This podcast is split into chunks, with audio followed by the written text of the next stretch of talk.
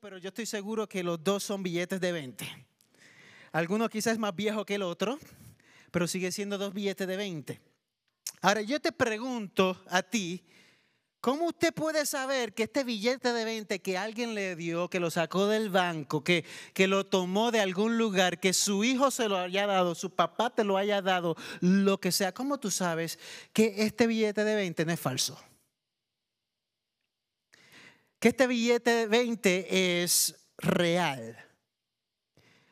Que este billete de 20 no tiene algo que, que lo haga de valor o sin quitar el valor a ello. ¿Cómo usted lo sabe? Porque parece que lo tiene y confía que es verdadero, que es real, confió en alguien o alguien va a confiar en ti cuando llegues al supermercado le diga, dame dos dos taquitos y dice, aquí está el billete, dame el cambio también. Y la persona rápido lo toma y dice, gracias, 20 dólares, ahora van a nuestro banco.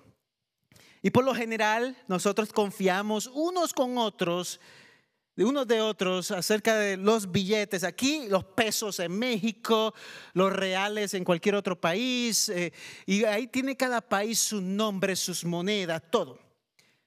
Pero la realidad es que hay una lucha entre el dinero falso y el verdadero hoy día. Es algo que es desafiante, quizás aunque usted no lo vea, pero es desafiante en la economía mundial.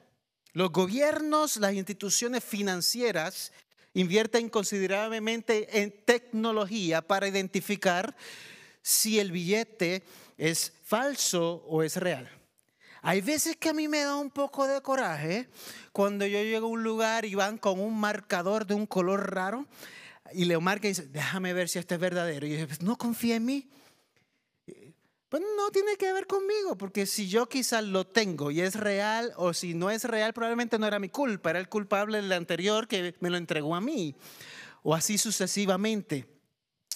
Los falsificadores continúan desarrollando métodos sofisticados para replicar las características que hoy vemos en los dólares, en los pesos, en las cosas que nosotros usamos para intercambiar mercancía. Hay billetes y monedas auténticos y estos son fabricados con materiales específicos. Que, les confiere una textura especial, que el que lo diseña sabe, no, esto tiene que ser duradero y, que tiene que, muchas veces yo encuentro billetes que son de hace 30 años atrás y dice, wow, como quiera todavía sigue siendo utilizable. Por otro lado, el dinero falso, aunque a veces puede parecer convincente a primera vista, carece de precisión, carece de calidad y carece de características seguras, de seguridad. Se, fácilmente se puede ver de manera quizás visual y si no puede utilizar tecnología o marcadores para ver si cambia de color y ver si es genuino o no es genuino. Y hay un impacto hoy día entre lo que es falso y lo que es real en cuestión al dinero, porque eso afecta aún la inflación. Eso afecta también el incremento de dinero sin valor en la circulación alrededor de nosotros, afecta ciertas cosas que hoy día por eso uno dice, ¿y por qué las cosas están como están? O el dinero está más caro, las cosas, porque muchas veces esto tiene ciertas eh, dificultades o afecta en nuestra sociedad de, diferentes maneras. Así que una batalla es como un juego de gato, del gato y el ratón. Vamos a ver que se mantenga lo que es real, lo que es genuino. Y si usted tiene su Biblia, te vas a dar cuenta en el libro de Tito, llevamos eh, tres semanas ahora en el libro de Tito, y le voy a confesar un libro que estoy leyendo, que estoy amando, pero que se me hace difícil eh, trabajarlo porque hay cosas ahí que estoy tratando de entender junto ahora con la congregación. Y cuando consideramos este pasaje hoy y donde necesitamos aplicarlo en nuestra vida, primero debemos considerar nuestros propios corazones. ¿Dónde estamos nosotros parados hoy?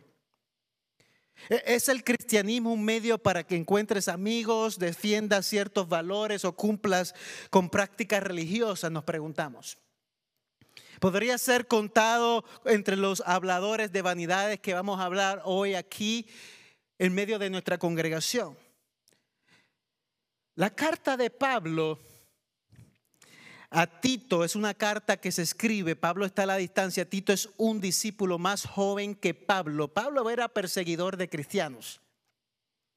Eh, Pablo era alguien que seguía la ley, que hacía las cosas que quería hacer la correcta como él creía. Y ahora, con el corazón de Jesús, él quiere enseñarle a un discípulo cómo se debe manejar la iglesia en una isla llamada Creta.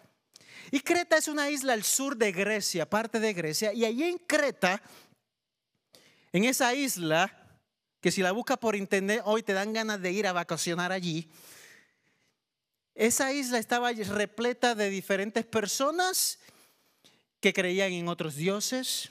Habían cristianos, de iglesias recién nacidas, habían cristianos judíos, de iglesias que se estaban levantando, había judíos que se estaban levantando, habían griegos allí con diferentes ideas de muchos dioses, o sea que era una mezcolanza social, cultural, como la vivimos en Estados Unidos hoy, como la vivimos en muchos de nuestros países. Y es allí donde Pablo le escribe a Tito en esa isla acerca aún de las mitologías que estaban experimentando ellos. Y Pablo aconseja a Tito. Es como ese mentor que le envía una carta a su, a su discípulo y dice, hasta estas cosas bien. Es como un padre que le envía una carta a un hijo una hija y dice, mira, estás en college, estás en la universidad o estás haciendo algo y te escribo esta carta con mucho amor en la Navidad, pero también te la escribo para que tengas cuidado Saliste de casa, estás volando, vuela bien alto, está bien. Pero ten cuidado con las malas mañas de la gente. Ten cuidado con tu corazón.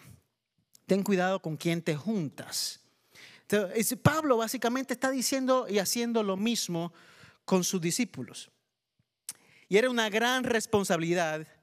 Y Pablo le dice a estos, eh, a Tito, que, que prepare líderes para cuidar y organizar la iglesia que está creciente y naciente.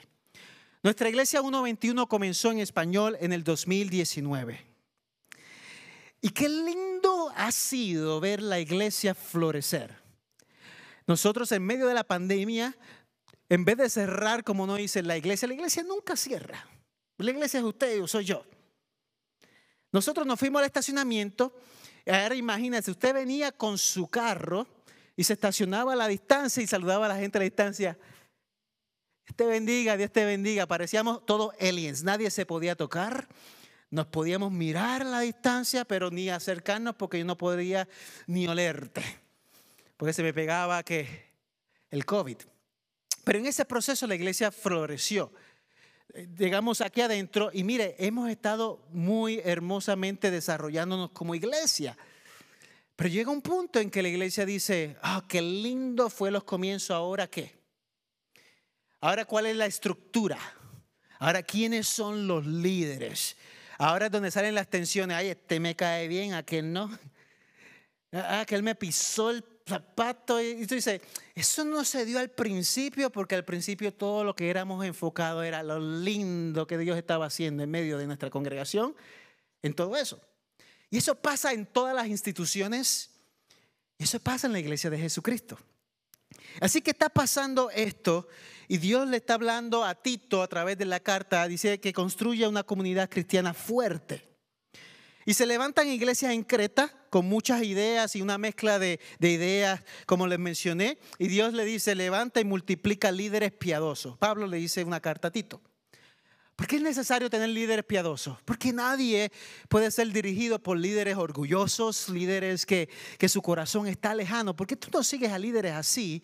Aunque sí lo hacemos en nuestra cultura, en la música, en nuestro alrededor, Seguimos líderes muchas veces que realmente no contribuyen nada a nuestra vida. Nuestros jóvenes. Y esa ha sido la atención. Pero Pablo le está diciendo a Tito, hey, esto es lo que tienes que hacer. Hay gente que se opone a la fe y le está hablando de la cultura de Creta que era de mentira e inmoralidades. Y Pablo no estaba tranquilo o pasivo con la enseñanza falsa que se estaba dando. Y estas preguntas son fundamentales. Si nuestra práctica no proviene de un lugar de amor y devoción genuino, hemos perdido el punto. Nos hemos convertido en la religión cristiana, pero no necesariamente en seguidores de Jesús. Ah, ¿Estás conmigo? En seguidores de Jesús. ¿Y quiénes son los líderes que has visto vivir su fe de manera genuina, real? Porque no solamente se ve de, ah, de palabras, sino de acción. Así que hay ideas falsas que pueden dañar no solamente a la iglesia, pero tu familia, mi familia, pero Dios nos dice cómo protegernos de ella. Y hoy le llamamos a este mensaje manteniendo las familias y la iglesia firmes en la fe. En la fe. Ahora, cuando se habla de la fe, yo te puedo preguntar, y muchos aquí pueden decir estas palabras, yo soy un hombre de fe, yo soy una mujer de fe. Y yo te puedo decir, oye, eso no significa nada. Porque todo el mundo es hombre o mujer de fe. Fe es creer en algo. La pregunta es, ¿cuál es ese, objeto en la cual tú proclamas tu fe? ¿Te fuiste? Todos tenemos fe en algo. ¿Cuál es ese objeto? ¿Es Dios? ¿Es fe en qué? Y, eso, eso, es lo que nosotros queremos trabajar. Aquí hay algunas creencias equivocadas que a veces la gente piensa que son verdad porque se usa muchas veces la palabra de Dios a media, media verdad y creamos una mentira. Y eso es lo que ha pasado muchas veces en la religión, en la inclusive en la iglesia cristiana los que han crecido en la iglesia. Venimos de muchos trasfondos diferentes. Algunos han transferido de iglesia. Dios los ha llamado de un lugar a otro. Algunos son nuevos aquí nuevecitos en conocer a Jesús limpio, blanco, una página nueva blanca para escribir un nuevo, una, una nueva eh, eh, vida en Cristo. Y algunos tienen que borrar esa vida en Cristo anterior y reescribir la vida según la verdad de Dios en las Escrituras. Pero hay unos que podemos decir, como te voy a decir algunas cositas.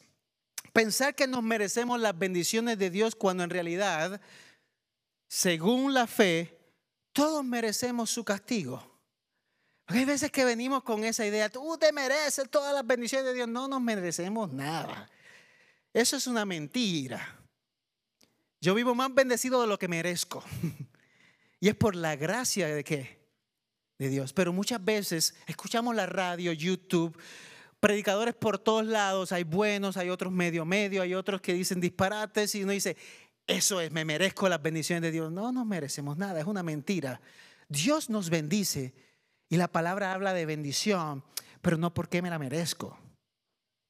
A otros decimos, ¿crees que si estamos enfermos o sufriendo es porque hemos pecado y no tenemos suficiente fe? No, pero a veces se dice. A veces dice, estás enfermo, en algo pecaste, ¿ah? Algo hiciste. ¿No? Un cuerpo humano, de carne y hueso, un cuerpo que merece. Ahí estaba en un funeral. Y las palabras claves de las escrituras es, somos polvo y el polvo qué? Regresamos. Claro, hay consecuencias muchas veces del pecado por ciertas cosas que nosotros hacemos y que crea ciertas consecuencias, está bien, pero tengamos cuidado de esa mentira. Otra, decir que no eres un verdadero cristiano si no has hablado en lenguas, por ejemplo. Algunos pensaron, han pensado así, no, estás a media. No eres, y creamos como si eso fuera algo real. Eh, eh, pensar que dejar de amar a tu pareja es una razón válida para divorciarte.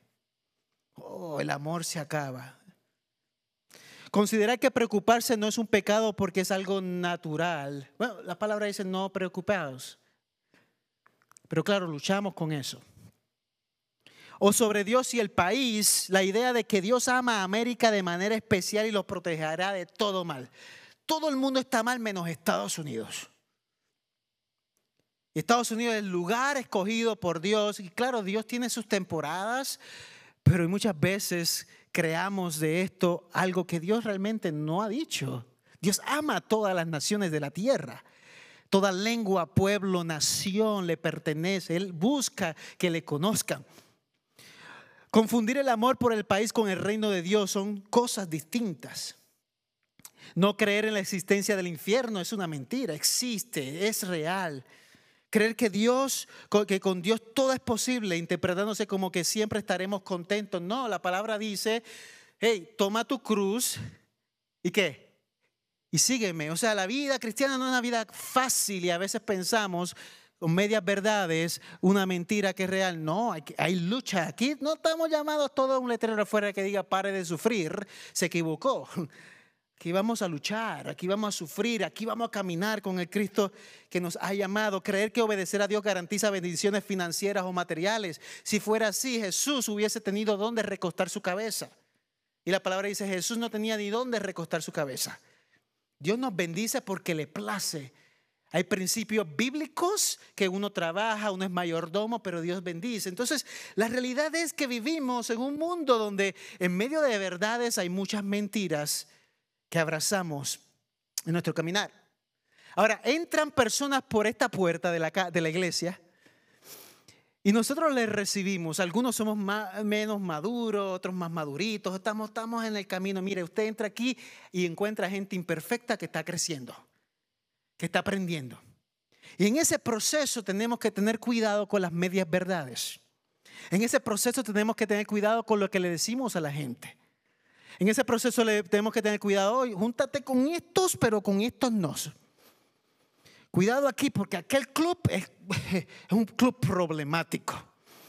Este, este no. Pablo no tenía esa intención en Tito. Pablo decía, vamos a acercarnos a la verdad de Dios. Vamos a acercarnos a su palabra. Así que los falsos casi siempre apelan a la Biblia porque la gente la respeta. Por eso cuando usted escucha una prédica y se hablo algo de la Biblia, muchas veces puede ser hasta fuera de contexto y uno le cree como si fuera Dios hablando y la realidad es que hay que tener mucho cuidado. Yo te estoy diciendo todo esto como alguien que te ama y te quiere decir, hey, inclusive las palabras que yo diga aquí al frente, evalúalas. Fíltralas con la palabra de Dios. No la tomes como que todo el que está hablando es Arnaldo, el Papa, nada que ver. Es ir a la palabra y ver lo que Dios está hablando a nuestro corazón. Y te pregunto, ¿estás preparando a tus hijos en esa dirección? Cuando se encuentra con todos en las escuelas, en las comunidades, estamos preparando a nuestra familia para enfrentar las mentiras que nos encontramos a nuestro alrededor con la palabra de Dios. Ahora vamos a ir a Tito porque ya me fui con una introducción bastante larga. En Tito capítulo 1, versículo 10, ahí está hablando palabras fuertes que quiero tener mucho tacto y cuidado cuando las leo porque pueden aún ser malinterpretadas. Y el primer punto que quiero traer es que en medio de toda la locura cultural, social, inclusive dentro de la iglesia y las mentiras que uno a veces se cree o que vive, porque es tu forma de ver el mundo, hay que silenciar esa rebelión o silenciar las posibles mentiras que uno puede encontrar. Y dice aquí en el versículo 10, porque hay muchos rebeldes, y está hablando gente dentro de la iglesia, en Tito aunque vemos que hay una ciudad o una isla que tiene muchos problemas de inmoralidad y muchas otras cosas de dioses. Pero dice, porque hay muchos rebeldes, habladores vanos y engañadores. Muchos, dice, vanos y engañadores. Ya hay mentiras. Es una ciudad, una, isla conocida de esa manera. Y dice también especialmente los de la circuncisión. Había un grupo dentro de la iglesia que resaltaba mucho el tema de qué? De la circuncisión. Pablo era judío, Jesús era judío. Y, y, entendemos todo este contexto y esta tensión entre Jesús trayendo un nuevo mover como judío y trayendo su vida. Y dentro de la iglesia hay ciertas tensiones que se encontraron. Estos judíos que eran cristianos, que entendían que todos necesitaban ser circuncidados para seguir a Jesús. Y yo déjame decirte, era una tensión válida. Porque si esa es mi religión, esa es la manera, el Dios del universo escoge un pueblo y le da instrucciones, pues entonces es una, es una, es una posición válida. Ahora, el problema es que como todo cristiano muchas veces, cuando agarramos un mandamiento y lo hacemos para todo y todos tienen que hacerlo para seguir a Jesús, nos convertimos en seguidores de Jesús por obra, no por gracia. ¿Está conmigo? Y aquí había una tensión interesante entre ellos. Y para mí es difícil leer esto y básicamente es decir aquí que la circuncisión era necesaria para seguir a Dios o a Jesús. Y yo lo digo con mucho tacto y cuidado porque nosotros amamos a Israel y amamos al pueblo de Dios. Pero como todo grupo, como nosotros también hablamos como cristianos, podemos tener gente que son genuinos y también gente que son que muy religiosos. Y Jesús vino a la tierra para trabajar el asunto del corazón. Y el versículo 11 dice a quienes es preciso tapar la boca, otra traducción, porque yo estoy usando una de las traducciones, hay muchas traducciones, por eso también hay que leerla hasta el original griego o hebreo, dice silenciar, o sea, silenciar, no matar, ¿eh? no cortar cabeza. Ya alguno dice, ¿qué? Tengo una buena excusa para silenciar a mi esposo o a mi esposa. ¿Cuál qué método uso, no? Entonces es ahí donde dice, porque están trastornando familias enteras, está hablando de muchos grupos enseñando por ganancia deshonesta cosas que no deben hacer. Eso me recuerda a Jesús cuando entra al templo y están vendiendo cosas dentro del templo. Vendiendo animales, monedas, y Jesús vira las mesas patas arriba porque él dice que somos el pueblo de Dios. Este lugar es un lugar de qué? De adoración. Entonces Jesús es alguien que vino a la tierra, Dios mismo, trabajando con el corazón del hombre de esta manera. En otra versión dice muchos insubordinados, o sea, cristianos rebeldes, independientes, tercamente autoritativos. Pero dice, sus palabras son vacías y vagas. Su objeto, objetivo es contradecir las cosas que, que Jesús decía. Las buenas nuevas del Evangelio. Y lo que sea que desvíe a los cretenses o a los cristianos y judíos que estaban juntos trabajando, estos opositores, sus principales cristianos, pero eh, lo que sea tenía que haber sido, eh, tiene que ser trabajado, no se puede pasar por alto. Y quiero dejar claro que esto es un contexto cultural y no estamos generalizando a todo el mundo. ¿Está conmigo? Desafortunadamente, la falta o la falsa enseñanza que va sin control resultará en un gran número de personas sinceramente engañadas y eso hay que tener mucho cuidado. Mucha gente que está dispuesta a ponerse corbata, y yo hablaba ahorita hace un rato con el pastor Ramón, que aunque quizás usted un domingo aquí me vea con corbata y otro domingo no, más relajado es básicamente la manera y expresión que estamos en la iglesia de que todos somos bienvenidos. De que todos somos parte del, del cuerpo de Cristo. La corbata no me hace tener más verdad que otra. Y aquí está hablándole a Tito que, hey, prepara líderes, prepara ancianos, que deben ser irreprochables, que no sean rebeldes. Y aquellos que están siendo rebeldes ante lo que Jesús está trayendo, hay que silenciarlos. Hay que pararle el caballito, dice. La versión Arnaldo habla hoy.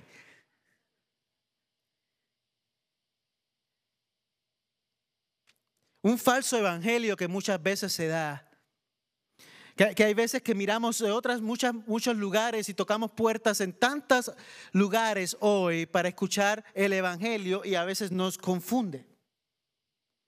Y cuando los falsos maestros aumentan, ¿qué pasa dentro de la iglesia? La estrategia a largo plazo más apropiada es multiplicar el número de verdaderos maestros. Que cada uno de ustedes diga sí a la palabra del Dios y profundice en ella para rebatir o debatir cualquier error que muchas veces se levantan en las congregaciones. Enfrentar la rebelión y no simplemente tapar la boca, es silenciar aquellos que están desorientados y llevarlo por el camino de la, de la verdad. Y esto en español suena bastante fuerte, aunque en inglés también. Porque silenciar no es que yo mañana te voy a dar un tapagoca. Y a mí no me gusta el término tapagoca. Es como que cuando mis niños... Es, es llevarte en el camino de la verdad, decir, vamos a la palabra de Dios. Vamos a ver lo que dice aquí.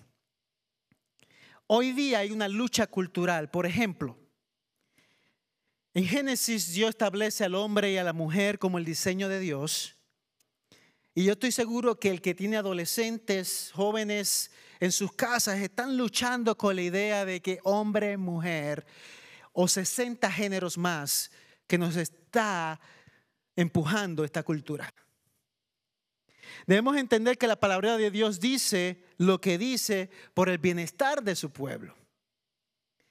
Y, debemos entender que, que, hay algo que está pasando en el corazón de nuestra cultura que está llevándonos a tener muchas mentiras y, la traemos a nuestros hogares.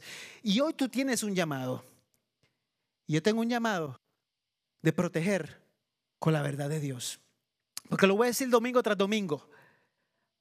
La verdad de Dios trae libertad. Y conocerás la verdad. Y la verdad te va a hacer libre. El punto número dos que quiero traer hoy aquí es corregir, dice, a los mentirosos. El problema era difícil a causa del carácter general de los cretenses. Estaban bien rebeldes en general, toda la mezcolanza y, tratando de entender cómo establecemos iglesias saludables en este lugar.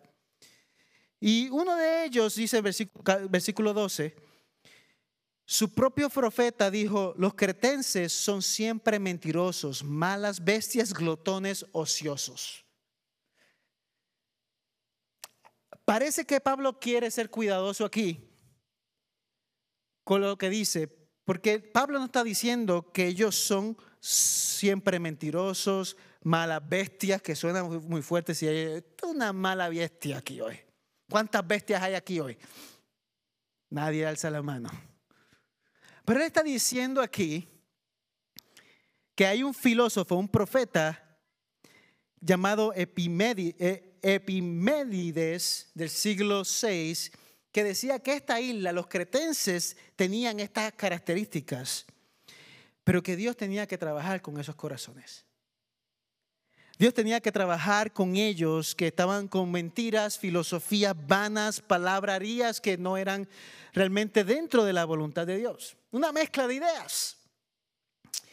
Toda verdad es de Dios y si es mentira, no le pertenece a Dios, porque Dios no es un Dios mentiroso. Dios no da verdades a media, Dios da verdades completas. Dice aquí, siempre son mentirosos, mienten repetidamente. Dice, bestias malvadas como animales salvajes y Pablo está de acuerdo respecto al carácter de los falsos maestros que muchas veces se levantan.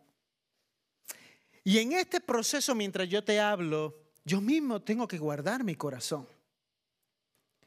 Guardar el corazón significa ir delante del Señor diariamente, inclusive cuando me estoy preparando en su palabra para yo no traer mentira a su pueblo.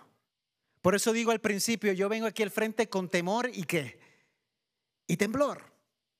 Porque los falsos maestros han sido tan efectivos en América, en nuestros países, que la iglesia también necesita una reprimenda muchas veces severa en el proceso. Porque aquí habla de reprimir, reprender, aunque parece una palabra fuerte.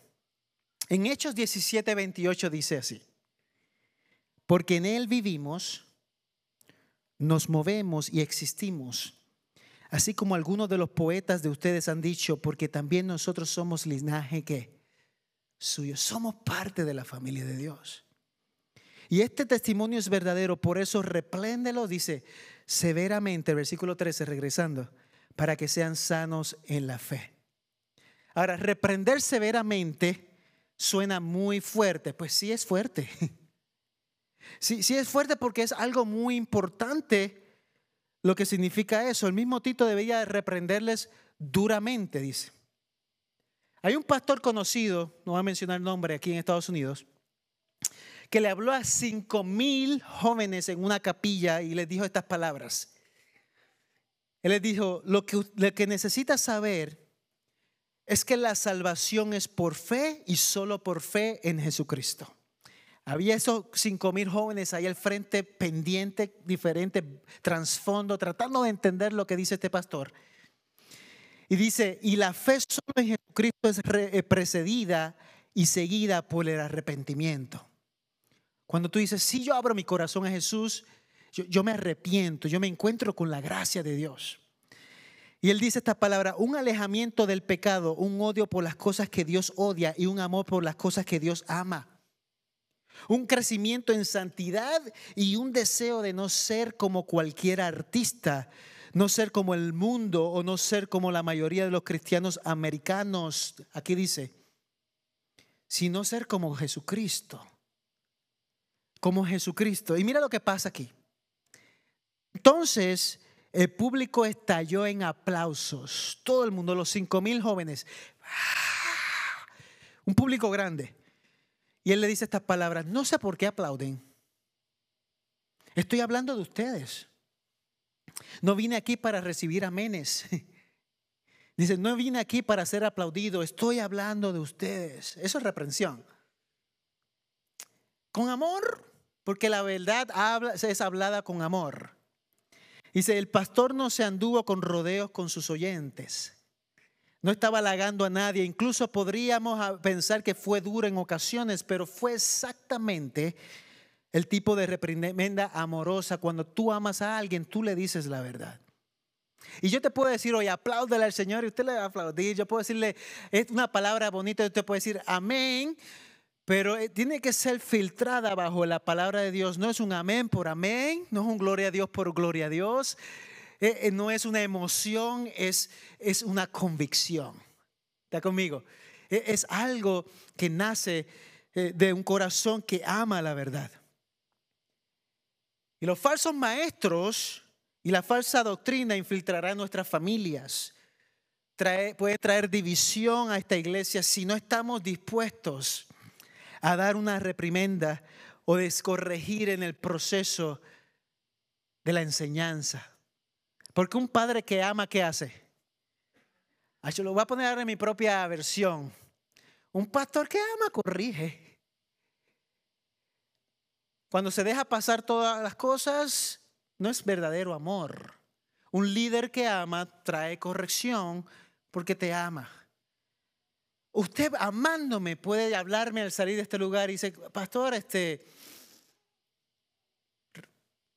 recuérdame o aclárame esto. Y quizás en ese proceso yo encuentre, mmm, tiene razón. Gracias por esta palabra. En 2 Corintios 3, 16 al 17 dice, pero cuando alguien se vuelve al Señor, el velo es quitado. Ahora bien, el Señor es el Espíritu y donde está el Espíritu del Señor hay que libertad. Ahí hay libertad.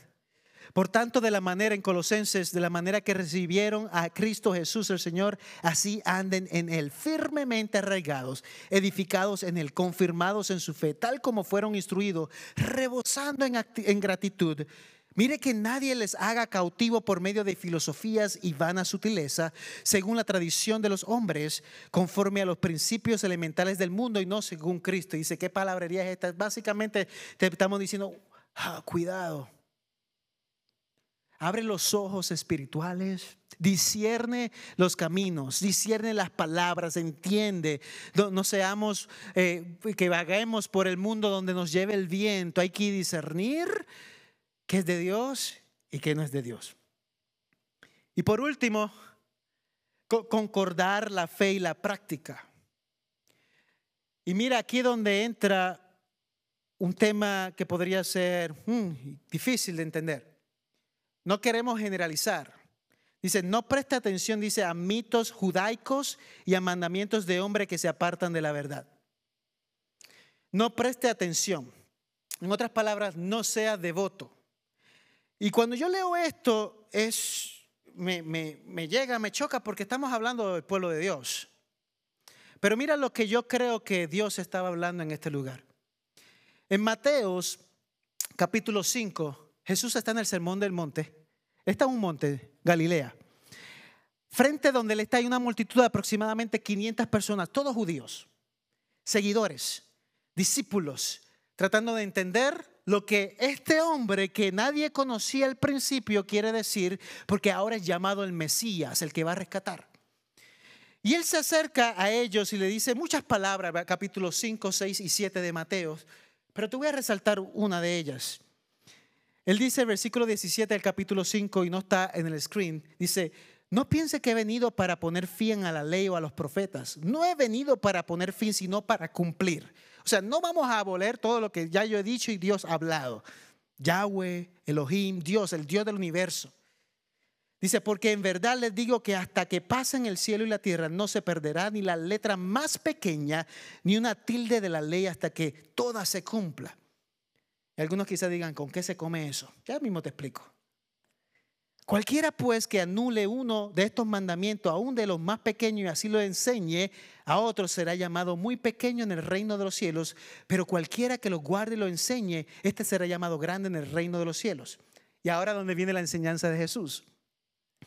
Jesús le dice, ustedes han oído que se dijo a los antepasados, no matarás. Y cualquiera que cometa homicidio será culpable ante la corte. Pues yo le digo, Aquel que esté enojado con su hermano será culpable ante la corte. Y cualquiera que diga insensato a su hermano será culpable. O sea, antes era asesinar y matar, ahora es mucho más, ahora es el corazón, ya de desearlo. Otra enseñanza y sigue, dice a su pueblo y dice, ustedes han oído que se dijo, no cometerás adulterio. Adulterio, acostarse con otra persona estando casado. Pero yo les digo ahora que, el que mire a una mujer para codiciarla ya cometió adulterio con ella en su corazón. O sea, está hablando el corazón. Dios más está más interesado contigo, con nosotros aquí, con el pueblo de Israel, con todos.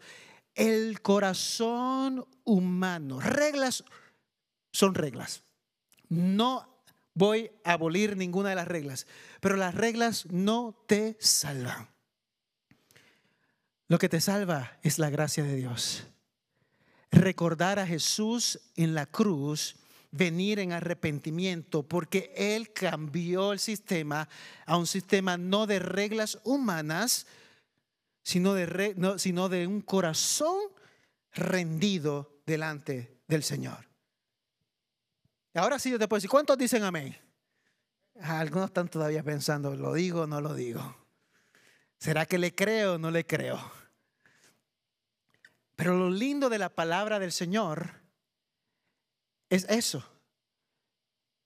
Yo puedo tener muchas reglas en mi casa, pero ¿de qué le vale mis niños seguirlas? Porque sí, aunque son para su bien, cuando el corazón dice lo contrario. Y eso es lo que Dios le está hablando a este grupo de personas. El cristianismo es recibir las nuevas buenas de Jesús en nuestras vidas por su gracia. Abrazar la verdad y buscar cómo puedo servirle a Él y a mi prójimo. Jesús dijo, con esto se resume toda la ley. Amarás al Señor su Dios con todo tu corazón. Y por ahí sigue, y amarás a tu prójimo como a quién? Como a ti mismo. Y eso es algo difícil de entender a menos que tu corazón sea transformado y cambiado. Y, ahora voy aterrizando con esto. Jesús estaba trabajando aquí también con el legalismo. Es cuando la gente piensa que seguir reglas y leyes estrictas es más importante para ser aceptado por Dios que la fe y la gracia. La ley es buena, las reglas son buenas usted no se cruza una luz. Y te voy a dar el único ejemplo que te voy a dar de eso. Cuando yo me voy a comer una luz, porque vamos a hablar claro aquí, comérsela, se va a cambiar a roja. ¿Por qué no me la como? ¿Por qué no me la paso? ¿Por qué me detengo? Porque alguna vez leí una regla.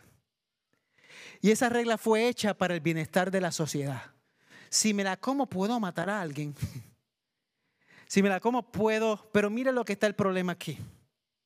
Hay días que me la puedo comer, y no estoy diciendo, cara, yo me como la luz todos los días, ¿eh? Y mi motivación es, ay, si me vio el policía. Pero no se trata del policía. No se trata si alguien me está mirando, uno de mis ovejitas de la iglesia me está mirando y dice, este pastor se comió la luz, mira que predica los domingos. Es una regla que nace del amor, aunque sea una regla terrenal, porque si no, porque si me la como, como ha pasado muchas veces, me la trazo, otra persona puede vivir las consecuencias de mi error. Puede haber un accidente, y mi error o mi pecado o mi rebeldía afecta a mis niños porque mi accidente no solamente me va a afectar a mí, me va a afectar a todo el que está conmigo en el carro. Nace del amor. Las reglas de Dios, todas han nacido del amor. Todas han nacido para el bien de su pueblo, pero tiene que ser con un corazón dispuesto, no por legalismo, sino por un corazón que realmente dice, gracias Señor por ella. Yo vengo de un trasfondo donde si te digo ahora mismo, tienen que hacer lo que yo les digo según mi trasfondo, ustedes aquí, especialmente las damas, dicen, no regreso a la iglesia. Si yo te digo que las, las reglas que cuando yo crecí era tener el recorte adecuado del varón porque si no, no puede tocar la batería. O, cuidado que las damas no usen pantalones, solamente que faldas, inclusive en el bautismo, en las aguas. O, y te puedo dar muchas, eh, eh, muchos ejemplos de que muchas veces utilizamos como cristianos, como legalismo, cuando realmente el corazón de Dios siempre ha sido otro. Este pueblo estaba viviendo con una tensión muy fuerte y Dios está hablando al corazón. Hay que organizar este asunto. Hay que organizar lo que Dios está haciendo. Y Pablo estaba refutando la falsa enseñanza de aquellos legalistas cristianos y judíos como referencia a inclusive aquí a los alimentos. Estaba enseñando las leyes en cuanto a la dieta alimenticia, aplicaba también para otros. Y termina con este versículo 16. Profesan conocer a Dios, pero con sus hechos lo niegan, siendo abominables y desobedientes e inútiles para cualquier obra buena. Y eso es a ti y a mí, siendo aún seguidor de Jesús. Es evaluar el corazón en el proceso cuando decimos, sí, yo conozco a Dios, sí, yo le sirvo a Dios, pero tu vida no refleja eso. Mi vida no refleja eso. Y sabes que esto no se trata de ningún grupo étnico, esto no se trata de griegos, judíos, cristianos, esto se trata de la humanidad, del corazón humano, tratando de justificar. ¿Y qué depara el futuro? Dios tiene una verdad aquí y Dios te dice, hey, esta verdad te va a hacer libre. Cuidado de las falsas profecías, de las falsas enseñanzas, que es abominable, que es triste. Todos aquí somos bendecidos. Pero para hacerte bien realista y verdadero, también dice la palabra, toma tu cruz y sígueme y sígueme. ¿Cómo tú filtras tu vida? Con la palabra del Señor. ¿Cómo tú filtras tu proceso en la vida? Estaba leyendo y escuché esta mañana que hay una lucha entre la mentira y la verdad. En San Francisco, en la ciudad de San Francisco, dice que hay más jóvenes usando drogas en las calles que en las mismas universidades estudiando. Y nos podemos preguntar el por qué. Hay una mentira hoy en nuestra cultura que dice, nadie le importa, es mi cuerpo. No te metas con mi cuerpo, mi cuerpo es mío y de nadie más. Y quizás podrá tener algo de verdad, pero la realidad es que bíblicamente ni tu cuerpo te pertenece aquí, a ti. Tu cuerpo le pertenece a quién? Al Señor. Y nosotros cuidamos nuestro templo. ¿Por qué? Nuestro cuerpo, porque es el templo del Espíritu Santo, según la palabra del Señor. Con esa verdad nada más, tu vida cambia tu alimentación cambia, tu dormir cambia, porque tú estás cuidando algo que Dios te prestó. Tu casa no es tuya, tu carro no es tuyo, nada te pertenece. ¿Y sabe cuándo usted y yo nos damos cuenta de eso aún más profundo? Porque pasan los días y uno se olvida. Pero cada funeral que yo voy como el de ayer, que cuando yo veo que está bajando el ataúd y veo que no se lleva nada, básicamente es recordar, hey, todas las luchas de la vida, todos los estreses de la vida, todo el trabajo, dos, tres, cuatro trabajos, todo lo que yo pueda hacer en mi vida de acuerdo a las conexiones de falsas ideas, todo eso se vuelve nada y es vanidad delante de los ojos de Dios. Porque polvo eres y al polvo regresarás. Todo se queda. Todos tus ahorros se lo quedan tus niños. si hay por ahí. Y ellos lo usarán sabiamente o no sabiamente. Pero ahí donde tú dices, Señor, estoy contigo o no.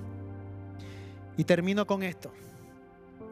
Cuando se investiga un crimen, una de las piezas de evidencia más cruciales que un detective buscará son las huellas dactilares del perpetrador.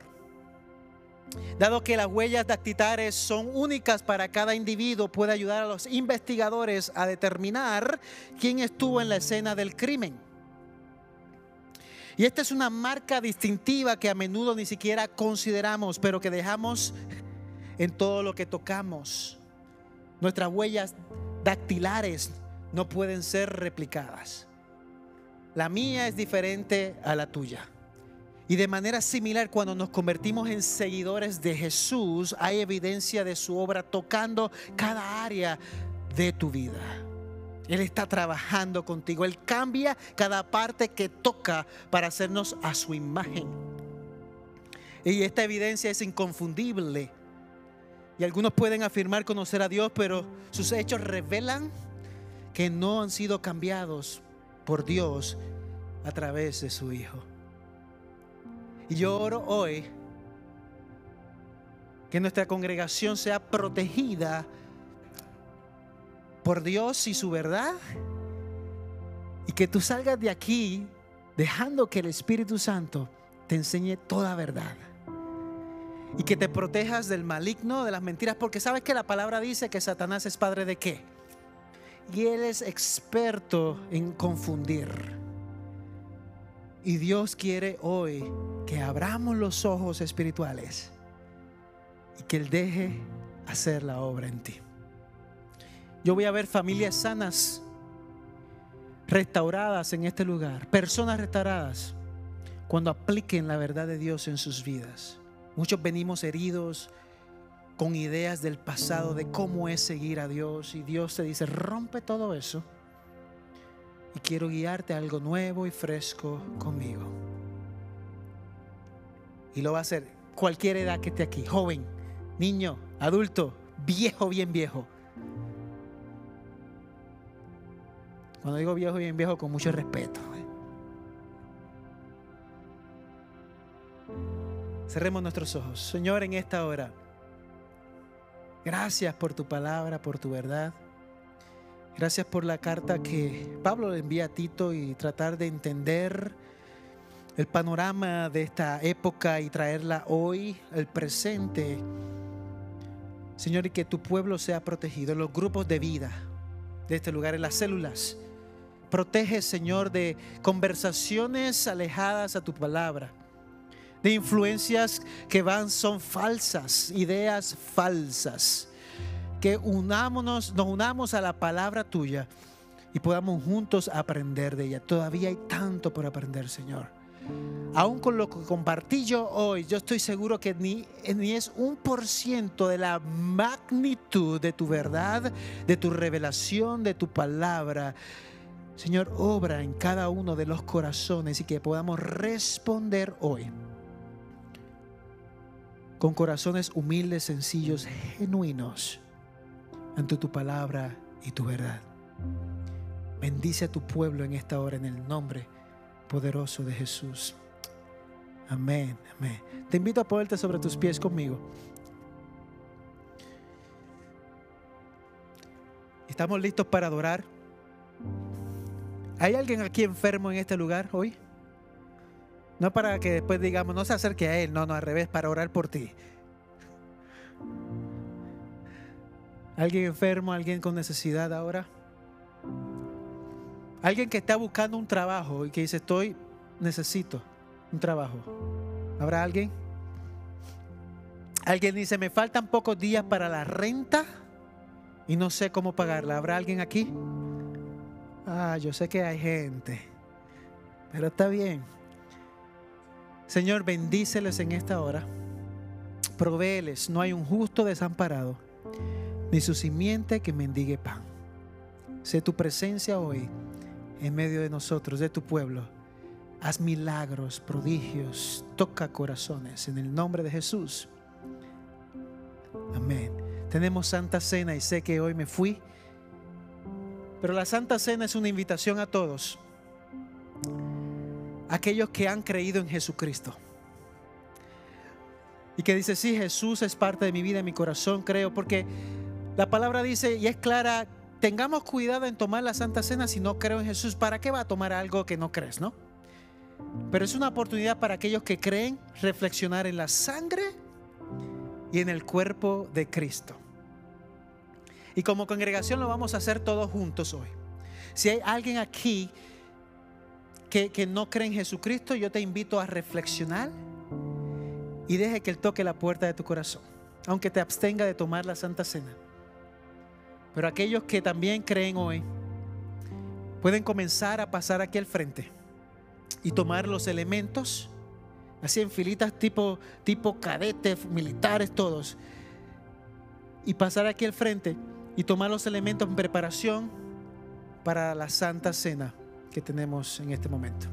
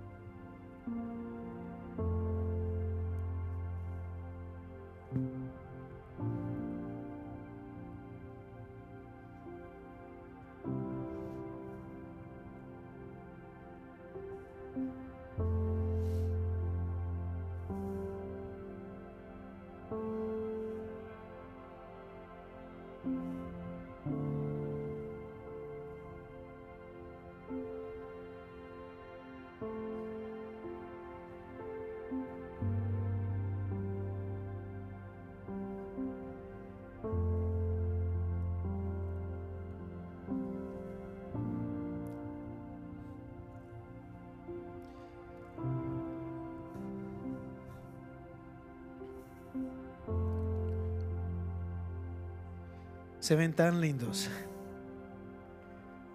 la novia del Cordero, esposa. Mientras la toman o van pasando, voy a leer unos versículos relacionados a esto. Y una vez llegues a su asiento, usted busca el momento adecuado para, para tomar la copa y tomar también del pan. Primero el pan se gusta y después la copa.